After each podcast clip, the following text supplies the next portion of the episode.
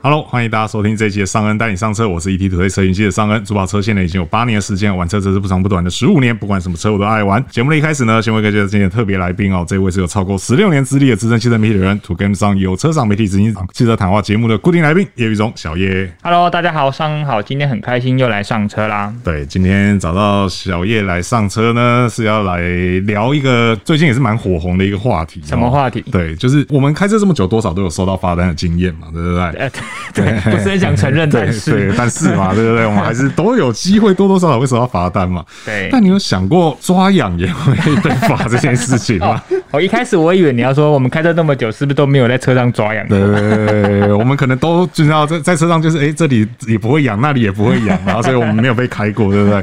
但最近呢，就有网友收到这个莫名其妙的罚单哦，对，因为他在高速公路上的时候，他的这个副驾驶的乘客啊，就是背后有点痒啊，然后在抓痒啊，哈，然后结果呢，却被开了未系安全带。对对，那虽然网络上很多人都很为他抱不平啊，然后认为说这个警察罚这个很不合理这样子，但是呢，警方后来也有出来解释哦，认为说他这个违规是属实的，对哦，所以说也不会撤销他的罚单哦。那到底是哦这个网友被冤枉哦，还是警察真的有理哦？那另外呢，还有哪些罚单哦是这个冷门项目哦？但不讲，大家可能不知道的哈。那我们今天呢，就我们两位老司机哦，这个常被开哦不，就是我们两位老司机在研究这些法规之后呢，来带大家看看哈，跟大家分享一下，避免大家之后荷包又受伤。对对对对，去不小心踩到雷这样子，然后被罚还觉得很冤枉哈。对，那首先我们就先来看这个抓痒被判罚未系安全带这个。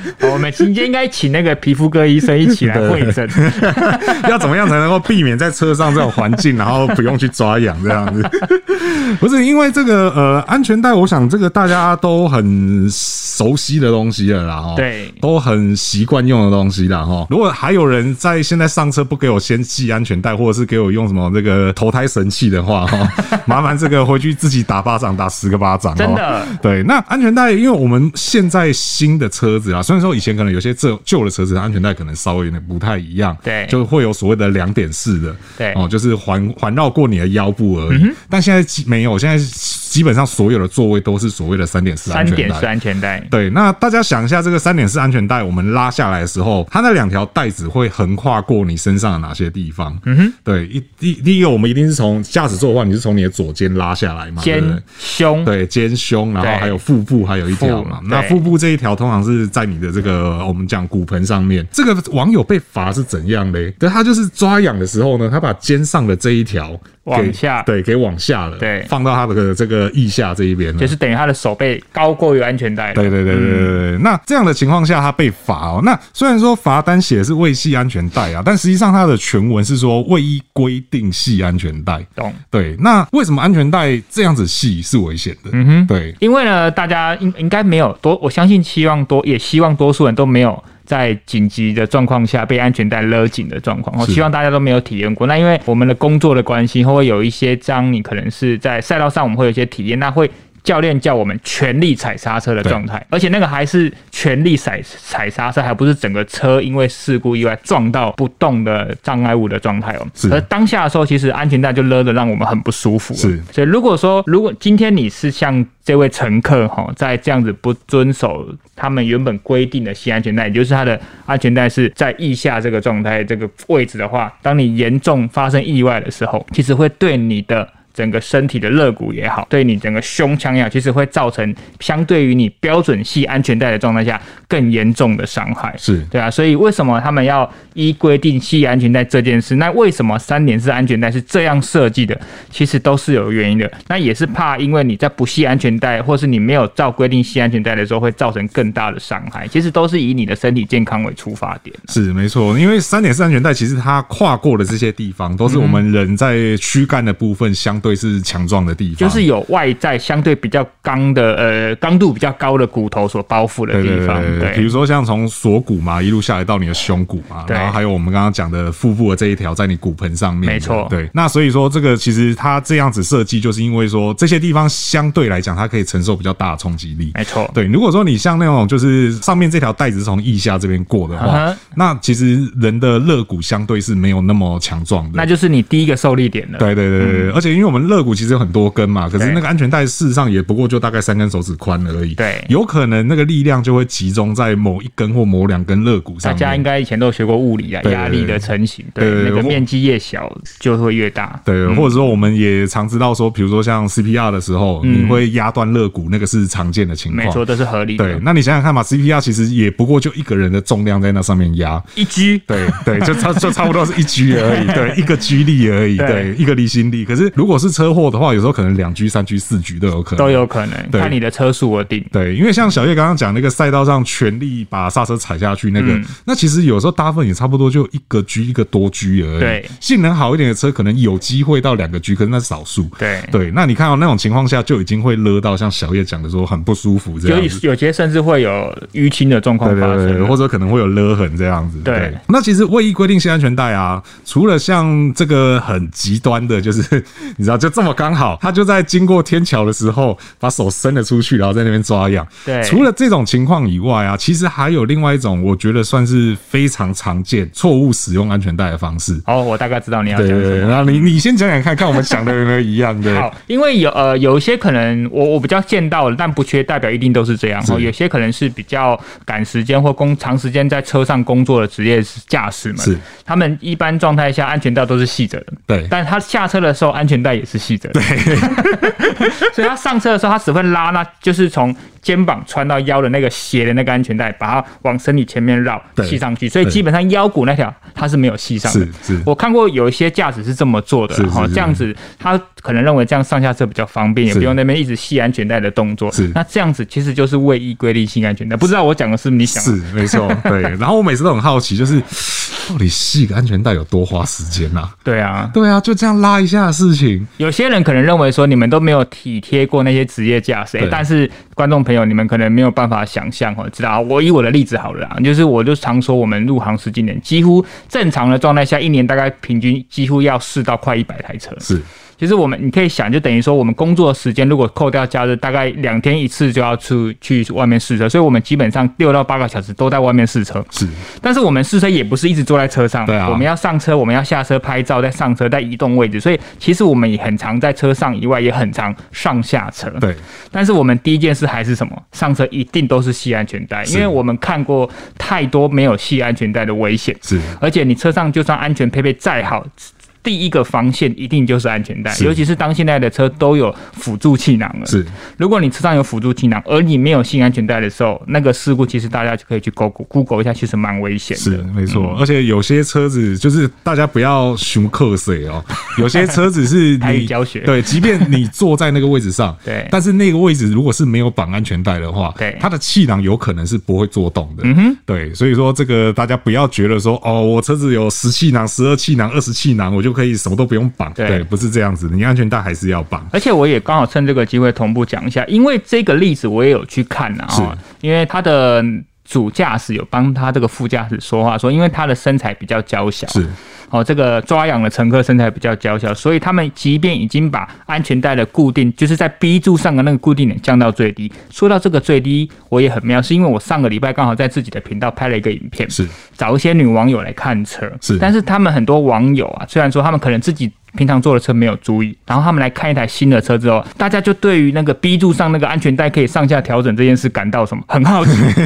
我说奇怪，你们这两个都不是不会开车的人，那怎么会对这个感到好奇？是，因为可能平常坐的车是有人帮他调好了，是，所以他们也都不知道哦，原来安全带可以上下调整。是，其实大概多数的车都有这个，那只是有些车可能不是做上下调整，有些车可能是做一个沟槽，对，哦，只是套你拉的时候，它会往下滑到一个固定的位置。是，所以。呢，安全带依照身形去调整你的高低是很重要的。是，然后呢，那个副驾驶也有说，因为他的身形很娇小，所以他如果不把手不把安全带绕到腋下的话，他没有办法好好抓痒，而且他的另外一只手有习惯性脱臼。是，哦，所以他必须要做是这个动作。是，那听起来是蛮有道理，但是因为毕竟我们也不知道当事者的状况，那以我们自己的认知，如果今天是我发生这个事，说真的，我也是不会这么做了。就是你不知道当下会发生什么状况，所以而且我也在车上也去模拟这个动作。如果今天我要去抓背后的这个痒的时候，我脱不脱，或是我移不移这个安全带，对我来说有没有影响？是我发现以我的身高一百七十公分，那我的安全带锚点也是降到最低。是，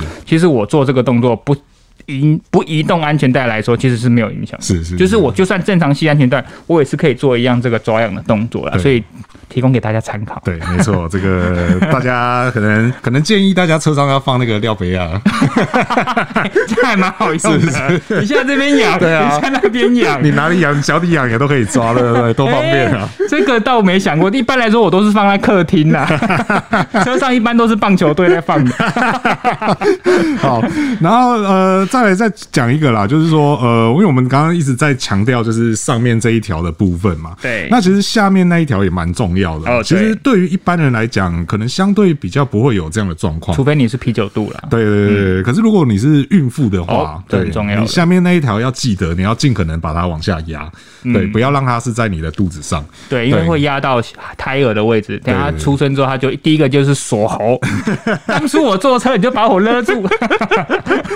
对，所以说，如果是孕妇，或者是可能你真的腰围稍微比较大的朋友，对对，这个记得这个安全带下面那一条要记得。把它往下压一点。对，所以提醒大家，安全带不只要正系，而且还要正确系。是，没错。而且其实现在有一些新车，某些品牌，对，你上去之后，你坐好。把安全带扣好之后，是。它会自己帮你拉一下。哦，会先预束一下，对对对对，确保你这个安全带是在一个正确的张力下了，没错。然后还有一些车子是在意外发生前，嗯哼，它会提前先帮你拉住安全带，没错。对，因为这个最近刚好在 PPT 上也在讨论啦，就是装逼的某一逼，哦，这样讲有点怪怪的，好，反正一机会再猜错我就认了，对对对，好，反正总是德系豪华品牌，因为大家知道最近缺晶片嘛，对不对？然后就说，如果某些车款，嗯，你不要安全带预缩功能的话，对，它可以比较快交给你。哦，对，然后但是很多网友就开始在争论了哦，就大家就有三种，第一种就是像我这刚刚开始讲的，就是你系好之后，它会帮你拉一下那个功能。第二种是。在意外发生前，先帮你把安全带拉紧。对，那第三种是意外发生时，把安全带拉紧。嗯，对，然后大家就一直在争说到底是哪一种哦，它到底缺的是哪个功能？对对对对对。那后来我有去看了一下啦，实际上缺的是第二个。我想也是。对对对，就是意外发生前，对，然后去去做预拉的这个动作。因为你刚才有说了一个线索嘛，对，双就是德系双 B 其中之一嘛。那如果我猜的没错，那其中之一的那个功能，它其实就。就是在即将发生意外前，它不止安全带会预缩，可能天窗也会关紧。你如果座椅坐太斜，它会帮你竖紧。对对对对。那我觉得那个应该是同一套系统在做动的。是是是。那应该是那个系统。就是什么 P R E，应该是填字游戏。没有，我在那功能的名字就是什么 P E。已经够明显了吧？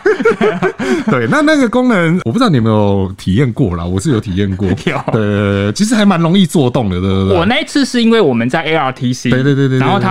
就是刻意在地上好像是瓷砖洒水还是什么的状态下，要去模拟即将要失控的状态。对对对，他就所有东西都弄起来。对对对对对，那个功能说实在话是蛮有趣的啦，但是他拉那一下其实真的也会蛮紧张的，因为拉的蛮用力的。对，会拉的蛮用力，所以你就知道说，哎，那个只是预拉而已。如果真的当意外发生的时候，那力道绝对不是只有这样子。对对对，所以真的要正确的系安全带。对对对，所以说这个安全带的部分就是这样了哈，希望大家都能够养成上车正确的系好安全带哦，不要用一些讨价包的方法了。对，不求人要准备钱。对，好，所以安全带部分是这样哦。那接下来呢，我们就来看了一下一些所谓的冷门法则哦。是的，这个尚恩把这个交通道路管理处罚条例全部都看完了哦，然后就发现了有一些其实相对我们不那么常看到，但是实际上这些东西真的会被罚哦，也都存在的法规。对对对，要跟你鼓个掌，真的很认真的把全部都看完。对，那毕竟我是有教练证的人，把这个东西看完，我。我觉得也是应该的啦。也是，身为一个合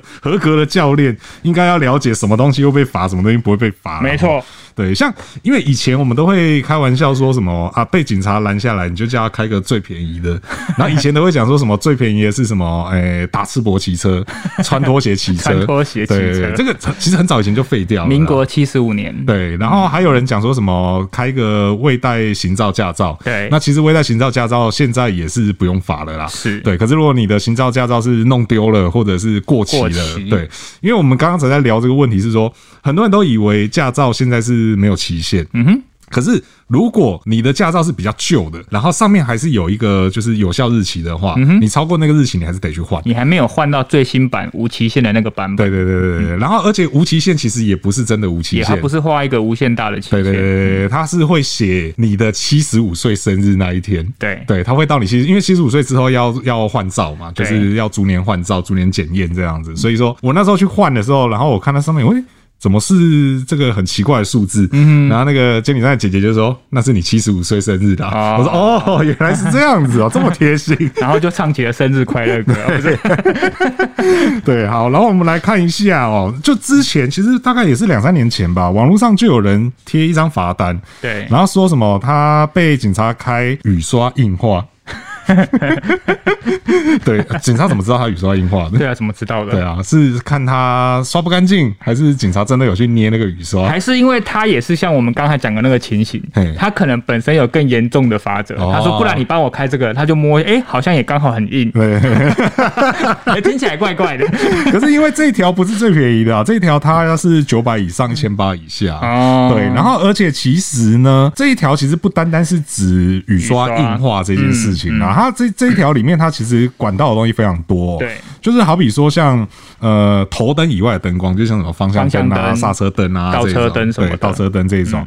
然后雨刷、喇叭、后照镜、排气管或者是消音设备不全或者是损坏，然后你不修它，而且或者说你擅自增减或是变更它原本的规格哦，那这些是都会罚九百以上一千八以下哦。了解。而且雨刷硬化这个，其实我这样讲讲，我就觉得说确实有可能啊，警察可能。看他雨刷刷的，然后玻璃还是很雾，嗯哼，只是因为视线就不良嘛。对对啊，那你视线不良，其实对于行车来讲也是很危险的事情。其实你刚才讲的那些所有东西都会影响行车安全，是没错。所以希望他就是希望说你车辆要维持基本的状况，是不要影响你的安全。是没错。嗯、而且呢，还有另外一个，我觉得同一条里面还有一个，就是你如果装了高音量喇叭或者是其他产生噪音的东西哦，也一样是罚九百以上一千八以下。因为你会影响到其他用路人，是没错。而且这些东西呢，除了说你要去做改正以外啊，然后如果你是装了这个所谓高音量喇叭，哎，还要没收哦。对，然后而且这个还要依最高额处罚哦。就是如果说你这些喇叭原本是小声的，然后你去改一个很大声的，相信有在逛汽车百货的朋友都会看到有一区专门卖喇叭的。对，对我我讲的喇叭是车外的喇叭哦，不是车内喇叭哦。哦，对对对，不是懂词懂词那种，对，不是懂词懂词喇叭。对，然后像有些人就很喜欢去改。什么 P 牌的啊？今天各种钳字，对，都是 P 啊。对，那你如果说改这个东西的话，是罚一千八以上啊，啊一千八以下，对，最高一千八，对，最高一千八。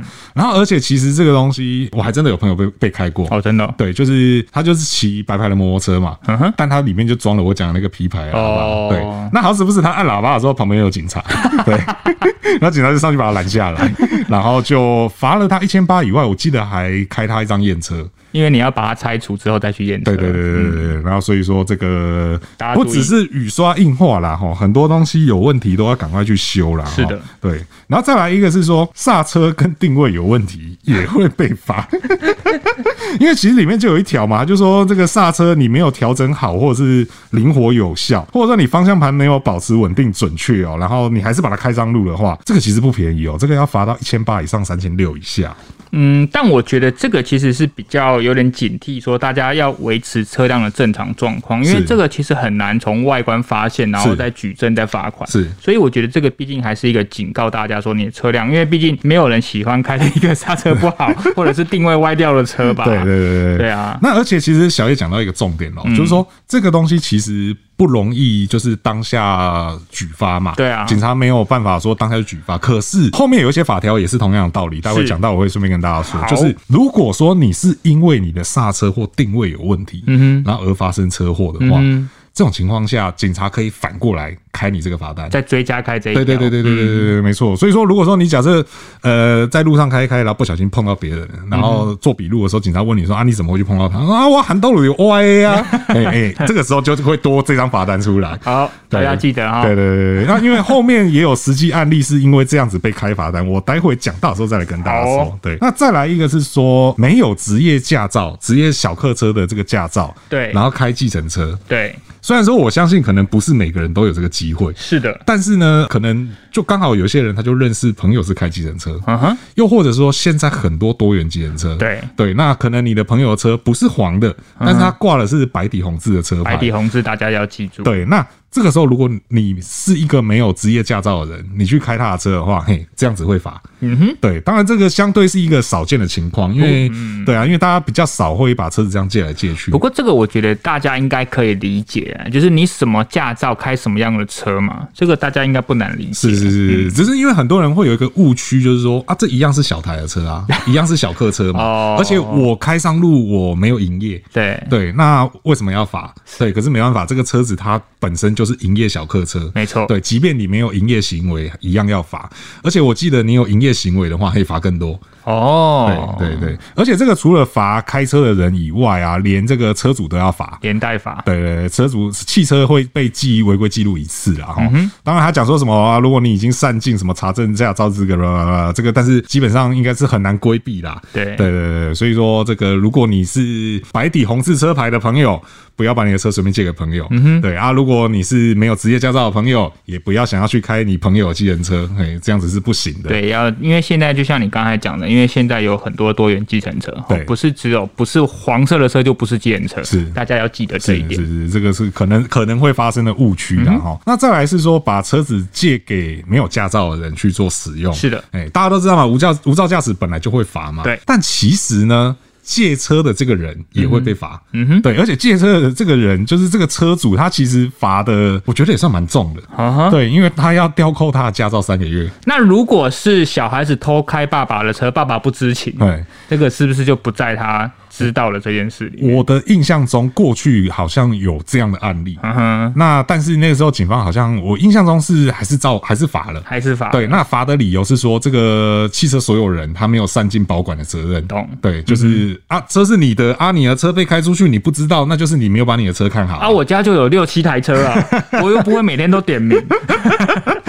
对，但总之这个其实我觉得这也是给有车的人一个警惕啦。对对，就是说你既然车子是你的。你本来就应该要善尽好管理他的责任，而且你从小就要教育没有驾照的小朋友也好，青少年要让他知道说有驾照才可以开车这件事。是没错。好，那再来呢，我们来看到，就是说我们刚刚前面提了嘛，就是说现在没有带驾照不罚嘛，但是就是这些情况下都要罚嘛，就好就好比说像我刚刚讲的遗失或者是损毁，然后而且或者说没有在限期内申请换发，然后还有另外一个，我觉得是大家很应该蛮有机会遇到的，就是你的姓名，然后或是你的住址已经变了，可是你驾照没有去做变更。没有去换，对，因为出生年月日基本上应该是不太会变的哈，但是姓名跟这个住址是很有机会会变的。之前在为了吃鲑鱼，对对对，鲑鱼 之乱的时候，住址也有可能嘛？住址我觉得是很有可能，因为像我们这种没有自己买房子的人，有时候你的户籍会更换什么的，这个也要注意。对，没错。那像这种情况的话呢，是罚三百元以上六百元以下了。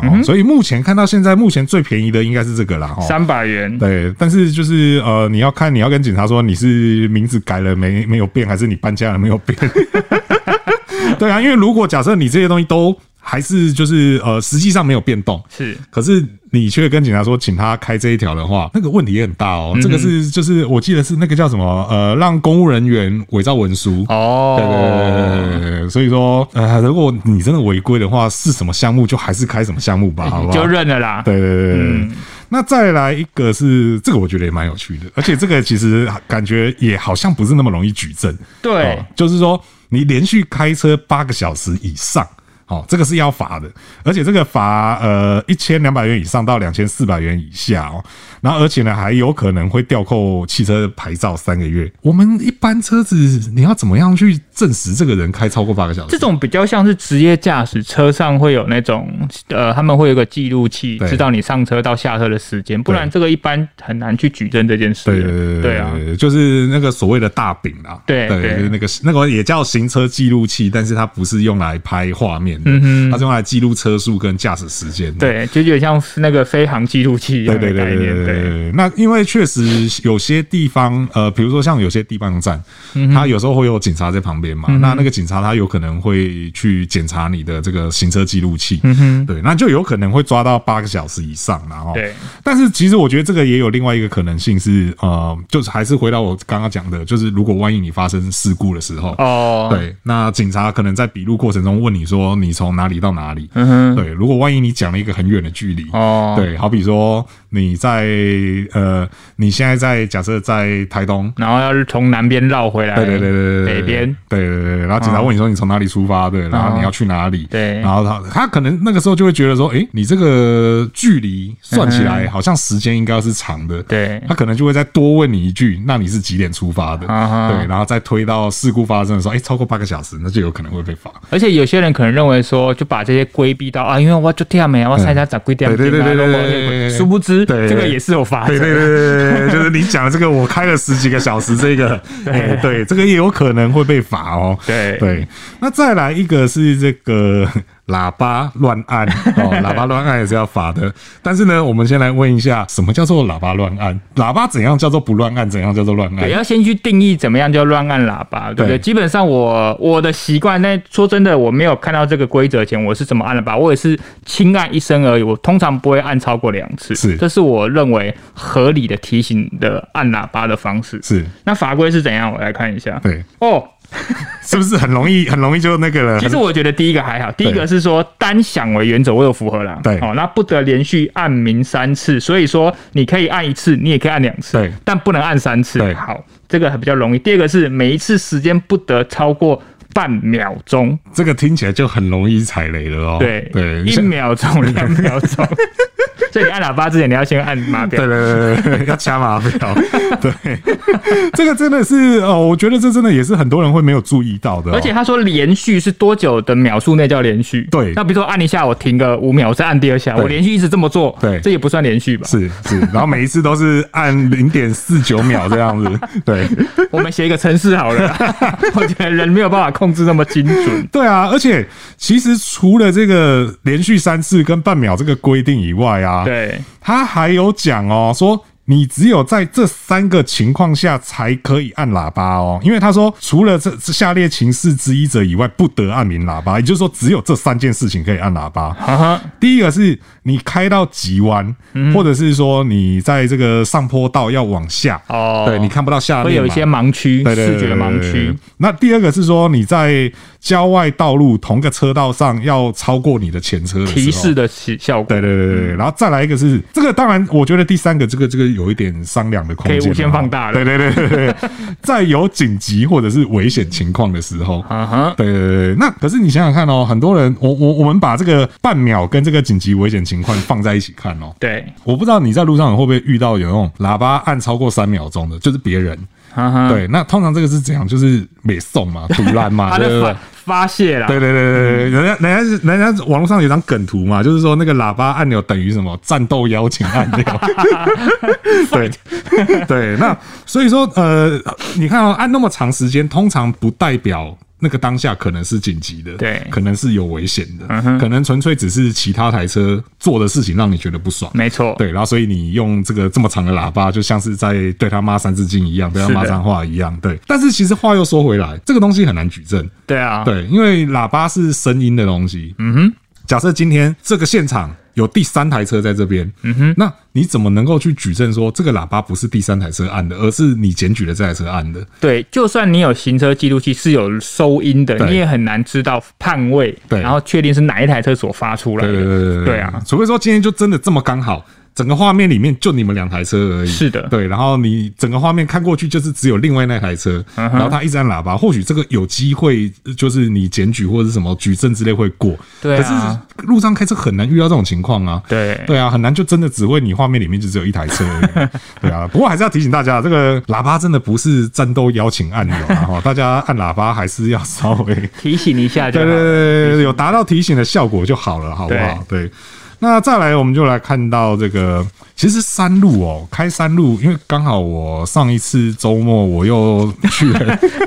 我们现在是不是每次讨论的主题都是你上周末去哪里了？对不对。那你这礼拜还要去哪里？先跟我说一下。因为我上周末去那个，我去观雾去看那个鹰王。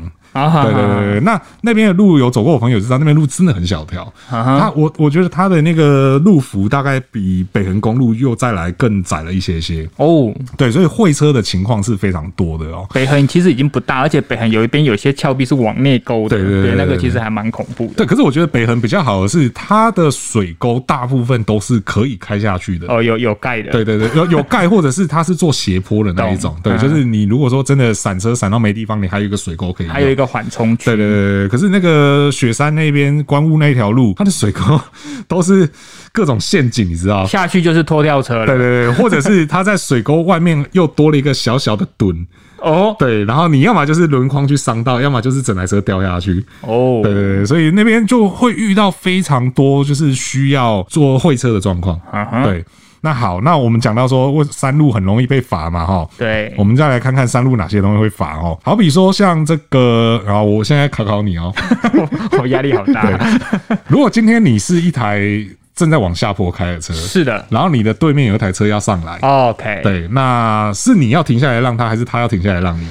呃，这条我之前有遇过一件事，是。我记得是下浪上，对，没错，对嘛哈，因为我 为什么会特别记得这件事？对，是因为我以前住在相对比较拥挤的地方，是，然后我们的停车场它没有办法同时。因因为我是住呃停停下地下停车场，没有办法允许同时上下坡是。的车会车是，所以你只能一次上或一次下。是。然后有一次我准备上到一半，有一台车要下来是，然后就一直往下是，然后我就按了他喇叭提醒一下，但我不确定我们按超过一秒钟 或半秒钟，然后他就很不不爽的跟我下车理论这件事情，然后我就跟他讲说，你不知道下要让上，虽然我不确定在呃因为在停车场有时候不算一般的道路哦，不一定符合道路处罚条例是，但是我说这个是一个基本的礼貌，因为。为什么下让上？我的理解是因为上坡相对是呃比较慢的行为，比较危险的行为，因为下坡通常会比较快，是，所以你要先让比较辛苦的车通过这个路段之后，你下坡再下车，是。所以我记得这件事情。是，嗯。那其实呃，如果大家还有印象的话，其实，在几年前那个司马库斯有一个车祸。哦，是。对，那那那那是一台就是我们所谓的中巴嘛，嗯，就是这个乙类大客车，它就是刚好它在上坡起步的时候，嗯哼，因为它好像那个时候它也是让让车让，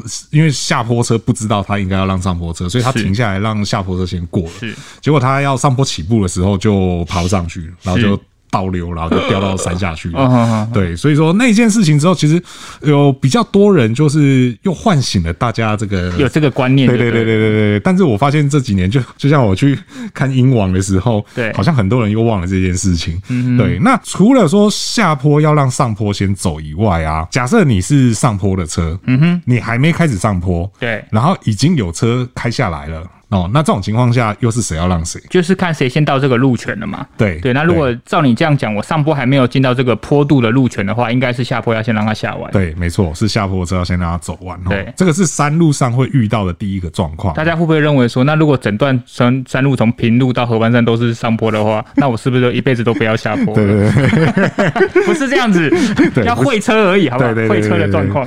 那再来另外一个也是会车的状况哦，就是我们知道嘛，山路就一定会有一边是比较靠山壁，然后有一边是可能悬崖，对对，那是哪一边的车要让哪一边的车先走？其实我觉得这个逻辑跟刚才上下坡一样，是哪边比较危险，哪边风险比较高就先走。是，那如果山壁跟悬崖哪个比较危险？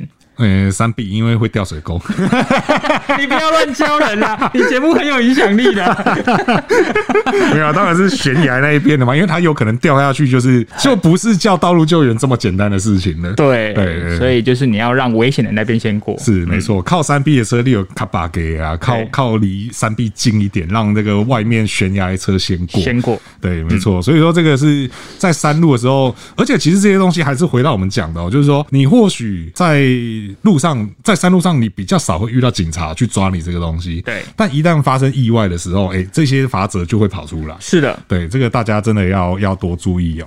好，那再来一个是倒车的部分哦。倒车其实呃说真的，对我我我记得以前常会听长辈讲说，你要看一个人会不会开车，看他倒车就知道了。那因为有些人倒车的时候真的是很有障碍，对，左右全部都乱了。对对对对，左右乱了就算了，然后可能还这边看不到，那边看不到。OK，对。可是倒车这件事情啊，并不是说你你在的路线上什么路权越大啊，然后你倒车就没有问题了，没有。其实倒车的时候有很多要注意的地方。是对，像是为什么我刚刚前面是讲说，就是呃，你有些东西不见得警察会抓到你，可是当你出事的时候会罚。嗯、对，就是因为这个倒车这件事情，我有亲身经历过。对，你人生阅历好丰富。就是。